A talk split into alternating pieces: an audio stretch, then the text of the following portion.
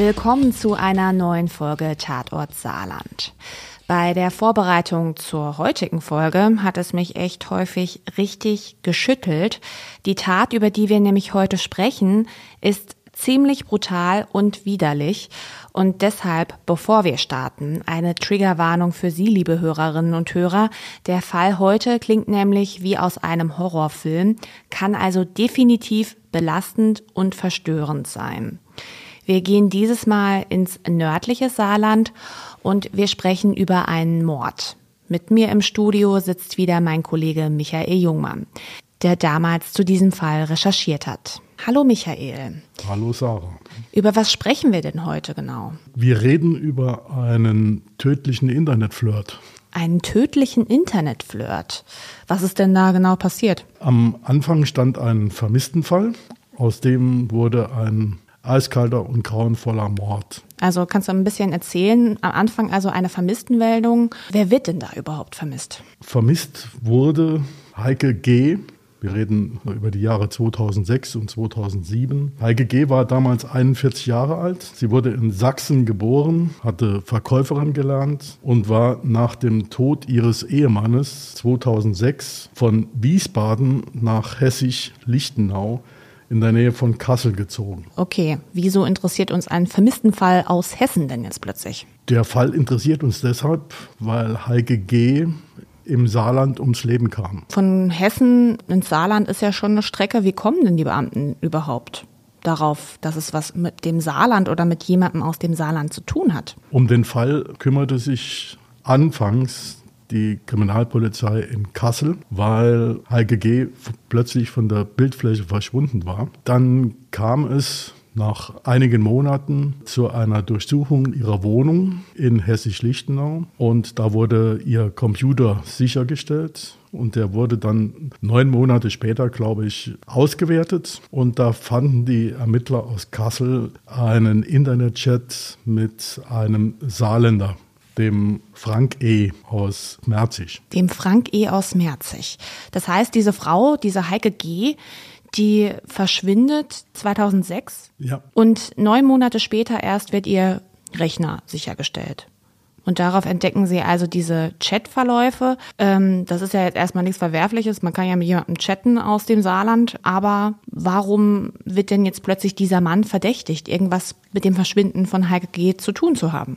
Es gab eine Verabredung zu einem Treffen zwischen dem Frank E. und der Heike G., die sich im Internet kennengelernt haben. Es gibt auch, oder es gab auch Hinweise darauf, dass das in der sogenannten Sadomaso-Szene spielte. Also im Kreis von Menschen, die Lust oder Befriedigung durch die Zufügung oder das Erleben von Schmerz, Macht oder Demütigung empfinden. Okay. Und in einem solchen Chat gab es damals wohl Hinweise auf Frank E. Mhm. Und dann verabreden die beiden sich also wahrscheinlich an dem Tag, an dem Heike G. verschwindet. Nee, verschwunden ist die Frau deutlich früher, im Juli 2006. Die Frau war erwachsen und hatte relativ wenig Kontakte in Hessen. Aber wenn eine erwachsene Frau verschwindet, fährt die Polizei nicht unmittelbar das ganz große Geschütz auf, sondern da wird dann halt äh, der Vermisstenfall aufgenommen und im späteren Verlauf dann eventuell, nicht immer, eventuell detailliert unter die Lupe genommen. Okay, das heißt, irgendwann später, nachdem sie schon länger verschwunden ist, hat die Polizei ja. geschaut, was ist eigentlich mit Heike G. passiert. Das ist nicht außergewöhnlich, weil wenn erwachsene Menschen verschwinden, die bleiben ja erwachsen und können tun und lassen, was sie wollen. Müssen nicht der Polizei Bescheid geben, ich mache jetzt äh, mal die Fliege. Hm, okay. Aber bei Heike G. schauen also die Ermittler, was ist mit der 41-Jährigen passiert. Und diese Spur führt also zu Frank E., einem Saarländer, der sich mit ihr verabredet haben soll. Kommt es denn auch wirklich zu dieser Verabredung? Also trifft sie den Merziger? Der Frank E. hatte die Frau eingeladen in Saarland zu einem Besuch. Der fand statt. Er hat sie sogar am Bahnhof in Saarbrücken abgeholt und dann wohl, so die damaligen Ermittlungen, zu seinem damals leerstehenden oder nicht bewohnten Haus nach Ballern gebracht. Dort soll Heike G. gelebt haben. Wie lange, ist mir nicht bekannt. Und der Frank E. hatte wohl ein gewisses Doppelleben. Er war nämlich äh, Familienvater, hatte zwei Kinder und lebte damals mit seiner Familie in der Merziger Stadtmitte. Ah, okay. Also er hatte zwei Häuser oder Wohnungen in dem Sinne. Und er hat auch Heike G. erzählt, dass er verheiratet ist, oder? Eben nicht. Oh, okay. Ja, sondern sie ging davon aus, dass er Single war. Das hat sich dann später anders dargestellt. Er hat dann wohl eingeräumt, dass er eine Familie hatte oder hat. Und die Beziehung mit Heike G kam dann in eine Krise. Es gab Vorwürfe und es gab Krach. Und Heike G wohnt also in diesem Haus da in Ballern mit Frank E. Ja, zeitweise. Zeitweise. Ja. Aber irgendwann, ja, gibt es also Streit, hast du gesagt. Ja. Was passiert denn jetzt mit Heike G? Heike G. wird umgebracht. Und der Tatort war wohl, so wenn ich mich richtig erinnere, in einem Waldgelände bei Mettlach, genauer gesagt zwischen dem rheinland-pfälzischen Tabenroth im Landkreis Saarburg und der saarländischen Gemeinde Mettlach. Dort sollen sich beide getroffen haben. Angeblich kam es auch zum Sex dort und Frank E. soll die Frau da getötet haben. Wie wurde denn Heike G. ermordet? Sie wurde erschlagen mit einem beilähnlichen Werkzeug. Also gehen wir mal von einem kleinen, von einer kleinen Axt oder von einem kleinen Beil aus. Und also Frank E. tötet also Heike G.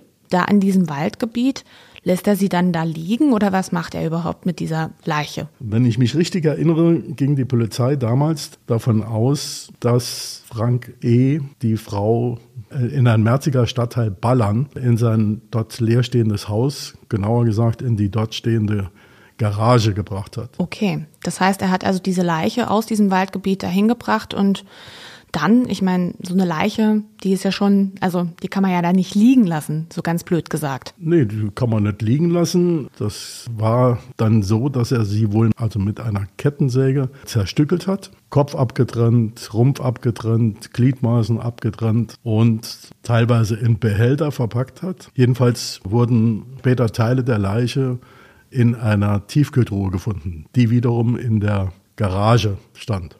Das heißt, der Frank E.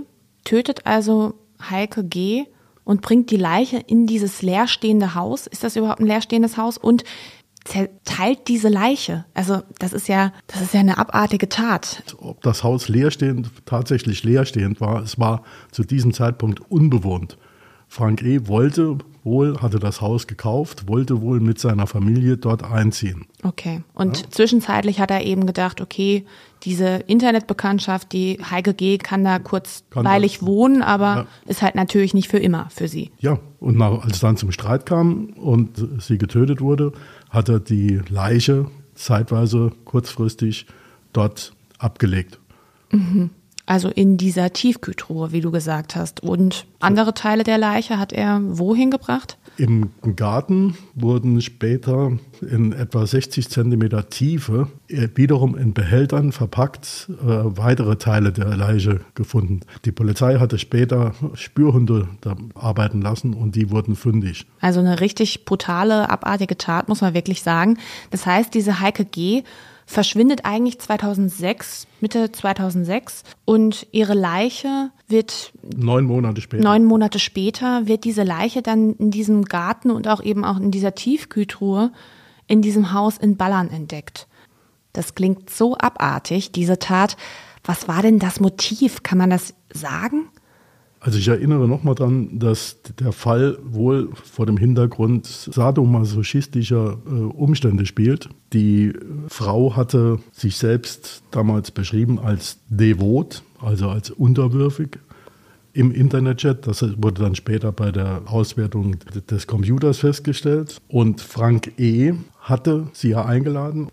Ja, und da passiert dann diese Tat, also so richtig sagen, weshalb Frank E. diese Tat begeht, kann man also wohl nicht, also beziehungsweise eher nicht greifen.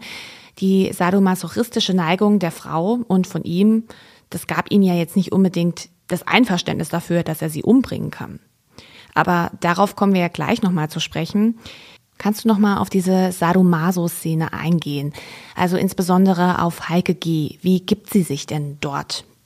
Ja, nach dem Stand der Dinge hatte sie sich selbst als devot beschrieben. Da haben wir schon drüber gesprochen, also als unterwürfig. Ihr Name im Netz war Susi08 und sie hatte in ihrem Auftritt ein Schwarz-Weiß-Foto hinterlegt. Das zeigte sie mit nacktem und tätowiertem Rücken und sie trug Handschellen. Mhm. Und warum nannte sie sich selbst Susi? Kann man das deuten? Ich meine, sie hieß ja Heike offensichtlich. Ich weiß, es nicht, aber das war wohl dann eine gewisse Tarnung. Und kannst du noch ein paar Worte zu Frank E. sagen? Er war damals als Fernmeldetechniker unterwegs. Er, Frank E. ist heute 57 Jahre, sitzt nach meinem Stand der Dinge immer noch in der Justizvollzugsanstalt in Saarbrücken. Okay, also dieser, dieser Frank E. versteckt die Leiche, geht also davon aus, dass er nicht erwischt wird. Ich meine, neun Monate lang funktioniert es ja auch offensichtlich. Ja, und dann wird diese Leiche entdeckt und was sagt er dann dazu? Sagt er, ja, ähm, ich habe die Heike G. umgebracht? Die Geschichte war mutmaßlich etwas, etwas anderes. Aus Kassel kam der Hinweis auf den Internetchat. Dann wurde nach einem bestimmten Zeitablauf ermittelt, wer der Chatpartner war. Es gab auch E-Mails. Und dann nahm sich die Polizei im Saarland dieser Internetbekanntschaft an. In einer ersten Vernehmung soll Frank E. dann gleich gestanden haben, er habe die Frau getötet. Okay, also er streitet nichts ab, sondern gesteht alles? Er hat teil, zumindest teilweise ein Geständnis abgelegt. Und so kamen dann die Ermittler auf die Spur in das Haus nach Ballern, in die Garage und fanden dort im Gefrierschrank Teile der zerstückelten Leiche. Lass uns mal auf dieses zweite Haus von Frank E. eingehen. Also zu Beginn war es ja wohl unbewohnt, aber dann kommt ja Heike G., er tötet sie, versteckt Leichenteile von ihr in der Garage und zwar in einer Tiefkühltruhe. Und danach zieht er die Familie dann einfach in dieses Haus ein? Frank E. wohnte mit seiner Familie in Merzig in der Stadtmitte. Sie hatten angeblich das Haus in Ballern gekauft, waren bereit zum Umzug. Dann kam aber KGG dazwischen. Die wurde dort untergebracht mhm. und später dann auch umgebracht. So, ob Frank E. tatsächlich dann mit seiner Familie dort gewohnt hat, später, später dort eingezogen ist, weiß ich nicht. Ich gehe aber davon aus. Mhm. Und dann muss man sich ja auch ehrlich mal fragen, hat denn niemand in diese Tiefkühltruhe geschaut? Also das ist so eine Frage, die ich mir stelle. Wie kann eine Leiche Ewigkeiten nicht entdeckt werden, die da in der Tiefkühltruhe liegt? War das so gut verpackt? Ich weiß es nicht. Es, es war in äh, Behältern mhm. verpackt. Die Leiche war relativ klein zerstückelt. Mhm. Okay. Okay.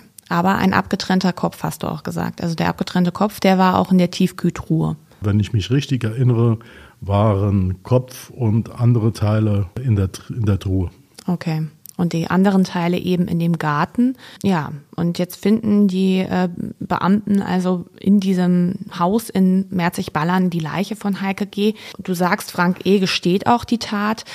Wie geht's denn dann weiter? Es kommt sicher zum Prozess. Frank E. hat zumindest teilweise gestanden. Die Polizei wurde fündig in dieser äh, Garage und im Garten.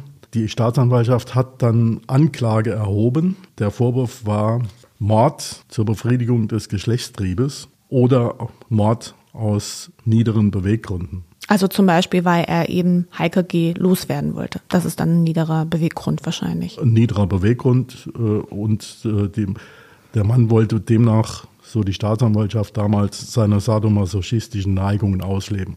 Es kam dann zum Prozess vor dem Schwurgericht am Landgericht Saarbrücken. Die Richter verurteilten den Fernmeldetechniker im Dezember 2007 wegen Mordes zu lebenslanger Haft. Mhm. War das dann auch die Forderung von Staatsanwaltschaft, eine lebenslange Haft? Meines Wissens nicht. Die Staatsanwaltschaft hatte in ihrem Plädoyer damals wohl nur 15 Jahre Freiheitsstrafe wegen Totschlags gefordert. Die, das Gericht ging aber über diese Forderung hinaus und sprach lebenslange Haft aus. Das ist selten, vermute ich, oder? Wenn, wenn ein Gericht tatsächlich nochmal eine höhere Strafe verhängt, als die Staatsanwaltschaft wahrscheinlich fordert. Das geschieht hin und wieder, aber meines Wissens schon selten. Äh, der Unterschied wäre bei einem Urteil über 15 Jahre, wäre eine vorzeitige Entlassung nach zwei Dritteln verbüßter Haft, also nach zehn Jahren, möglich gewesen. Und lebenslange Haft bedeutet in aller Regel, dass erst nach mindestens 15 Jahren eine Entlassung aus dem Knast erst geprüft werden kann. Und du hast gesagt, Frank E. sitzt heute voraussichtlich immer noch im Gefängnis. Das ist mein Stand der Dinge. Ich habe nichts anderes gehört, habe kürzlich noch mit Ermittlern äh, gesprochen. Die gehen auch davon aus. Hm, okay. Mal noch eine Frage dazu, zu diesem gesamten Fall. Also, wenn man jemanden umbringt, ich weiß nicht, ob du diese Frage überhaupt beantworten kannst, aber wenn man jemanden umbringt, ist ja die Tat allein schon schrecklich. Aber wenn man diese Leiche auch noch von jemandem so verunstaltet, hat das nochmal eine besondere Relevanz bei der Urteilsbegründung oder Urteilssprechung? Das ist natürlich besonders grausam, wenn ein Killer seine Leiche zerstückelt, einfriert oder auf die Leichenteile vergräbt. Die, die Bewertung der Tat ist aber dem Gericht vor, vorbereiten. Und das Gericht hat in diesem Fall, das ja über das Votum des, der Staatsanwaltschaft hinausging, das wohl als besonders grausam eingestuft. Ja, heute haben wir über eine wirklich brutale und schreckliche Tat gesprochen, die sich da vor 18 Jahren im Saarland abgespielt hat. Ein Vermisstenfall, der zu einem Mord wurde. Und ja, wir haben ja intensiv auch darüber gesprochen, ähm, wie die Leiche von Heike G. versteckt wurde von Frank E. Vielen Dank, Michael, für die vielen Infos. Ähm, auf jeden Fall eine sehr verstörende Tat. Wir haben wieder ein Lesestück zu diesem Fall für Sie, liebe Hörerinnen und Hörer. Den Artikel finden Sie wie immer auf saarbrücker-zeitung.de oder in unserer SZ News App verlinken wir auch in den Show Notes. Ja, und falls Sie, liebe Hörerinnen und Hörer, einen Fall haben, den wir hier unbedingt mal besprechen sollten, dann melden Sie sich gerne bei uns per Mail an tatortsaarland.sz-sb.de oder per Instagram und Facebook Direktnachricht, denn auch dort sind wir vertreten. Wir hören uns dann wieder in zwei Wochen bei der nächsten Folge Tatort Saarland. Bis dann. Sie wollen wissen, was in Ihrer Region passiert? Entdecken Sie das SZ Plus Angebot auf www.saarbrücker-zeitung.de.